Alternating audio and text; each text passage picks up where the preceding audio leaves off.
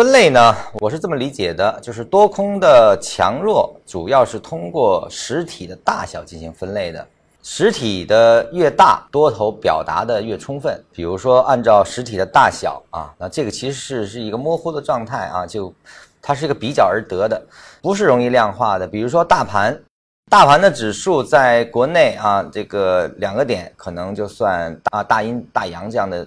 呃，两两三个点以上才能算啊。那么在国外啊，就是美国，可能一个点就称为大阴大阳了啊。就是说它是跟市场的波动频率和波动的幅度有关啊。所以说大小阳线这个其实是一个相对的，我们是通过比较来去确认的。就是说越呃幅度大的啊，我们越说是大大阳线啊。那么越接近于平衡的，也就是说多空的争夺啊，打不出空间来，那我越趋于星啊，所以说像这种的，呃，最低的这个我们可以称为小小阳星了啊，它都不是不算小阳小阳线了啊。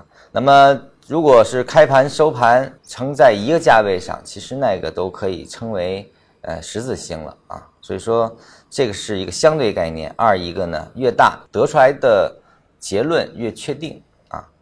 就是多空的力量表达越充分啊，就是大阳线意味着多头占优啊，多头占优的幅度要大于中阳线啊，是这么一个概概念啊。那么上下影线呢，它更代表的是场内的，就是说这个时间段的争夺的激烈情况。上下影线越长，代表着这个时间内的争夺越激烈啊。但是，呃，最终是否产生了结果，其实是还是看实体。啊，就是他俩是其实表达的意义并不完全相同。